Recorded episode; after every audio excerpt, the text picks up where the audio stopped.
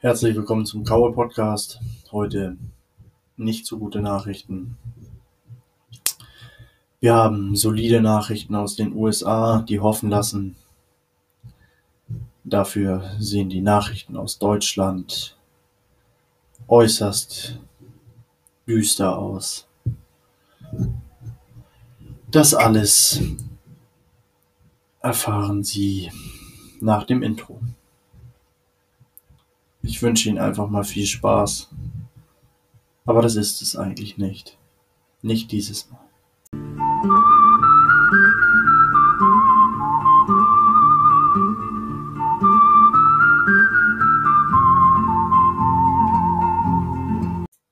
Ja, herzlich willkommen zum Cowboy Podcast, werte Mitsklaven. Die Dinge entwickeln sich heiß. Jetzt ähm, vor kurzem hatte ich wieder einen eher unterhaltsamen Podcast mit Maximilian. Und nun wollen wir mal wieder sachlich werden, bevor der Unterhaltungsgrad bei meinem Podcast ins Unermessliche steigt. Ich möchte Sie ja nicht nur entertainen, sondern vorwiegend informieren.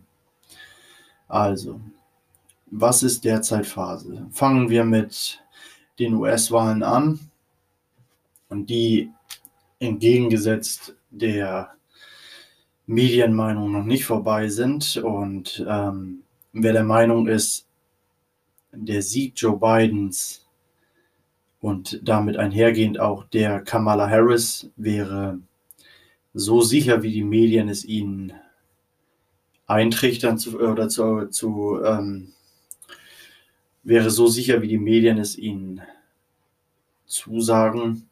Dem möchte ich einmal anmerken, erkundigen Sie sich, welchen Posten, ach, ich sage es Ihnen einfach, Kamala Harris ist nach wie vor Senatorin und man darf nicht Vizepräsident und Senator gleichzeitig sein.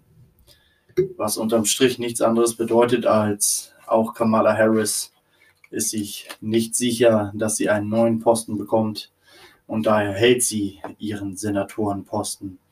Denn das wäre das Backup und das sind die Fakten.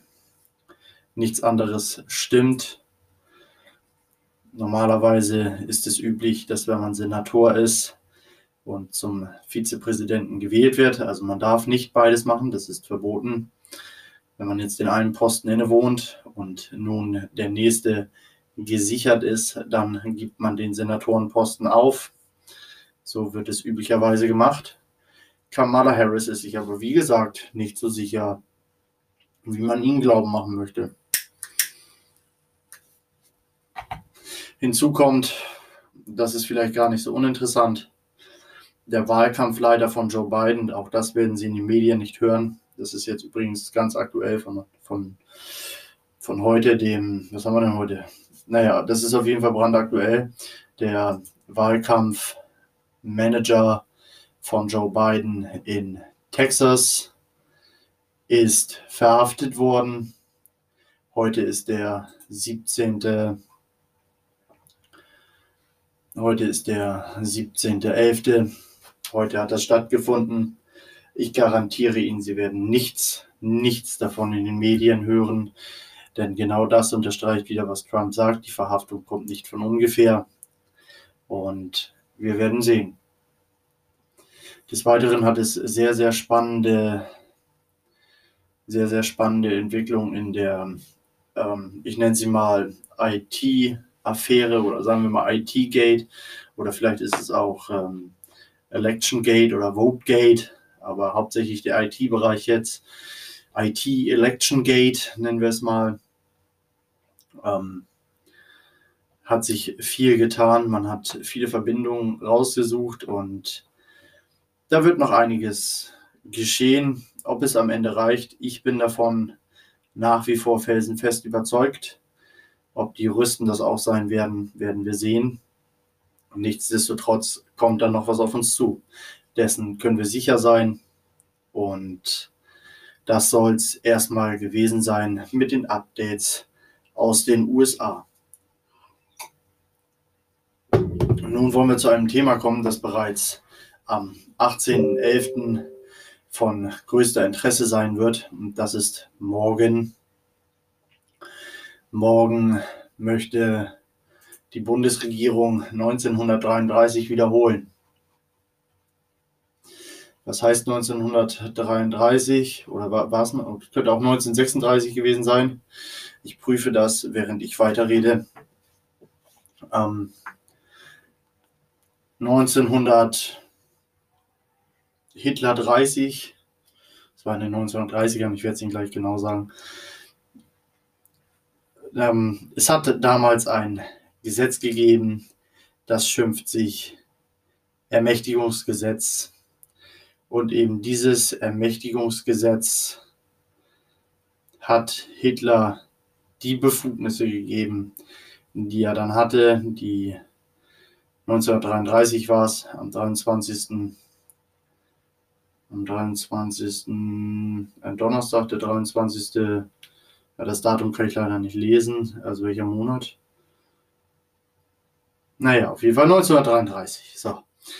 1933 ist Hitler über das namentlich Ermächtigungsgesetz für Rettung und Aufbau zu allen möglichen grundgesetzwidrigen Dingen mächtigt worden. Dasselbe ist für morgen geplant. Dies soll in der Früh verabschiedet werden um 9 Uhr, wenn ich nicht irre. Und ähm, dort wird ein großer Protest dieser Tage vorbereitet, was gut ist. Wir reden hier davon, der Kanzlerin ähnliche Befugnisse zuzuschreiben wie Adolf Hitler sie hatte. Wir reden hier von der Aufhebung der Unverletzbarkeit der Wohnung. Das ist ein ganz elementarer Fakt. Das bedeutet unterm Strich nichts anderes als die Polizei kommt bei Ihnen rein, wann sie das wünscht. Das ist ein wirklich elementarer Fakt. Des Weiteren ist, die, ist das Recht auf körperliche Unversehrtheit.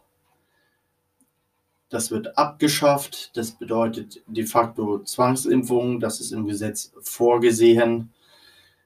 Sie hören immer wieder, dass es keine Zwangsimpfung geben wird. Ins Gesetz eingebaut hat man sie dennoch. Es gibt noch weitere Punkte, die mehr als sauer aufstoßen. Aber das sind die jetzt zwei wichtigsten elementaren Eingriffe ins Grundrecht und ähm, dass das Recht auf körperliche Unversehrtheit eingeschränkt ist oder abgeschafft, bedeutet nicht nur, dass man sie zwangsimpfen kann. Nein, man kann auch andere Dinge tun, die ebenfalls der körperlichen Unversehrtheit nicht dienlich sind. Nichts anderes sind die Fakten. Selbst wer Zeuge Coronas ist, sollte sich Gedanken machen, ob er möchte, dass die Regierung derlei Befugnisse hat, Regierungen machen es in der Regel so. Schäuble hat es mal offen gesagt. Man testet etwas, indem man es ausspricht und wenn der Protest nicht allzu groß ist, setzt man es durch. Ich habe es schon öfter erwähnt, Regierungen geben Macht selten bis nie ab. Und das ist eine ganze Menge Macht. Die Macht bei Ihnen in die Wohnung einmarschieren zu lassen, wann immer es einem beliebt, ist eine ziemlich große Macht. Und ähm, diese Macht würde ich niemandem gewähren. Ich gehe trotzdem davon aus, dass das Gesetz verabschiedet wird. Derzeit haben sich, glaube ich, gegen das Gesetz stellen sich derzeit, ähm, wenn ich nicht irre, die AfD wahrscheinlich komplett was mehr als lobenswert ist. Ähm, kurioserweise ist die Partei, der man immer Hitler-Nähe zusagt, die einzige Partei, die im Ganzen gegen ein Gesetz, die sich im Ganzen gegen ein Gesetz stellt, welches ähm, von Hitler quasi übernommen ist. Und damals nach dem Reichstagsbrand, heute während Corona. Also die AfD stellt sich wohl im Ganzen dagegen und wie ich gehört habe, nicht geringe Teile der Linken und wenn ich nicht ganz falsch liege, auch wenige Teile der Grünen. Und ich hoffe, dass auch ein paar FDPler sich dagegen stellen. Auch aus der SPD hört man kritische Stimmen. Ich denke aber, die werden in Gänze dafür stimmen, was prinzipiell ein Riesenfehler ist. Zur SD, äh, SPD muss man sagen, 1933 haben sie sich dagegen ausgesprochen. Ich sage, die Zeiten sind vorbei. Sowas erwarte ich dieses Mal nicht. Nun, das sind ähm, äußerst beunruhigende Nachrichten, wie ich finde. Nichtsdestotrotz sind es die, die ich hier kundtun muss. Ein weiterer Schritt, der die Regierung an der Macht halten soll, ist der, dass man jetzt Medienhäuser finanziell unterstützt. Andersrum oder realistisch gesehen ist es so, dass die Bundesregierung 220 Millionen Euro Steuergeld in die Hand genommen hat, um damit Medien oder um sich damit die Loyalität deutscher Verlage zu sichern. So hat man eine entsprechende Summe bereitgestellt, um Magazinen wie Spiegel oder Fokus das Existieren zu ermöglichen. Jetzt ist es so, dass die Abonnenten, äh, Abonnentenzahlen solcher Magazine drastisch schwinden. Und das ist auch sehr gut so. Es gibt nichts an diesen Magazinen, die es wert wären, gelesen zu werden. Diese Magazine gehören auf den Sondermüll bestenfalls. Und ähm, das ähm, unterstütze ich. Wenn Sie ein gutes Magazin lesen wollen, empfehle ich das Kompakt-Magazin. Ich selber habe es im Ado, äh, Abonnement und ähm, bin äußerst zufrieden. Es ist immer interessant und es ist nicht dasselbe wie in allen anderen Magazinen. Es ist fast das genaue Gegenteil. Zur Corona-Pandemie bekommen Sie alle Zahlen und nicht nur die, die es schlimm aussehen lassen ähm, zu diversen Fällen, die von den Medien gar nicht behandelt werden. Häufig sind es Fälle in Bezug auf Kinderschänderei in großen, großen Stil, so wie der Fall Dutron oder Sachsensumpf, die ich ja beide schon behandelt habe. Da, da kriegen Sie wirklich gute Informationen. Quellenangaben sind immer mit dabei. Es lohnt sich, dieses Magazin zu abonnieren. Und wer sich ein bisschen für freien Journalismus und wenn es nur die Wohltätigkeit für den freien Journalismus ist, betätigen will, der sollte das Kompaktmagazin abonnieren. Es gibt nicht mehr viele Magazine dieser Art. Man kann sie mit einer Hand abzählen, an der zwei Finger fehlen. Solltet ihr morgen zur Demonstration gehen, dann wünsche ich viel Glück, viel Erfolg. Ich selber kann diesmal leider nicht dabei sein. Ähm ich bin mir ziemlich sicher, dass ich jetzt das erste Mal oder das letzte Mal aus einem halbwegs demokratischen Deutschland meinen Podcast sende.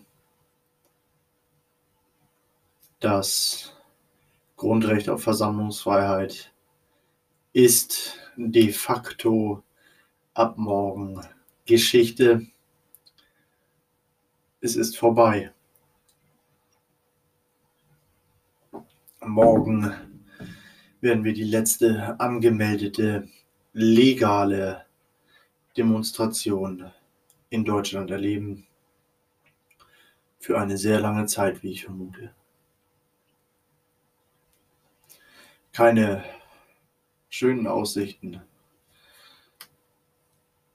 Natürlich, es wird nach wie vor Demonstrationen geben, die staatlich gewollt sind. Ja, ähm, Black Lives Matter, Fridays for Future, ähm, hier äh, diese Waldschützer hier, Ende Gelände, die alle, die nach mehr Staat schreien, alle, die nach mehr oder höheren Steuern schreien, die wird es weitergeben. Die Antifa wird demonstrieren können. Es wird aber die letzte staatskritische Demonstration auf deutschem Boden sein, die wir für lange Zeit sehen. Das ist so ziemlich Fakt. Noch ist es ein Blick in die Zukunft, aber bereits in Stunden werden wir so viele Grundrechte verloren haben wie das letzte Mal 1933. Das muss man sich einfach mal vor Augen führen. Das ist, ähm, ja, Dazu einen kleinen Hinweis. Sowohl Polizisten als auch Soldaten leisten einen Eid auf das Grundgesetz. Und äh, für jeden, der diese zwei Berufsgruppen verbal verteidigt hat bis heute, lasst das bleiben. Die sind es nicht wert. Niemand kann damit rechnen, dass die morgen aufstehen werden, um das Grundgesetz zu verteidigen. Im Gegenteil, man wird sich mit aller Härte gegen das Grundgesetz stellen. Und das ist das, was passieren wird. Ich bin ein bisschen, bin ein bisschen ähm, negativ gestimmt, aber das macht nichts. Ich möchte trotzdem ermutigen, morgen in Berlin zu sein, wenn die Zeit es hergibt. Ja, das letzte Mal Versammlungsfreiheit.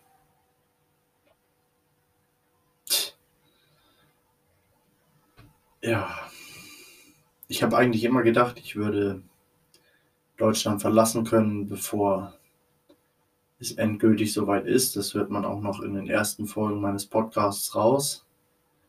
Jetzt bin ich mir fast sicher, dass der Zug abgefahren ist dass meine Kinder im Kommunismus groß werden, wenn sie dann groß werden. Und eins noch zum Schluss, nur um das mal zu erörtern. Es gibt mittlerweile tausende Organisationen, die klargestellt haben, dass Lockdowns zum Beispiel internationale Lieferketten zerstören. Und es ist nicht nur so, dass die Lockdowns zu etlichen Suiziden führen und zu Menschen, die nicht ähm, das Krankenhaus besuchen, weil sie Panik haben, dort krank zu werden, die dann sterben. Es geht auch um verschobene Operationen, wo die Menschen dann sterben. Aber auch in den Ländern, die von eben diesen günstigen globalen Lieferketten abhängig sind, wird es in absehbarer Zeit aber Millionen Hungertote geben durch eben diese Maßnahmen.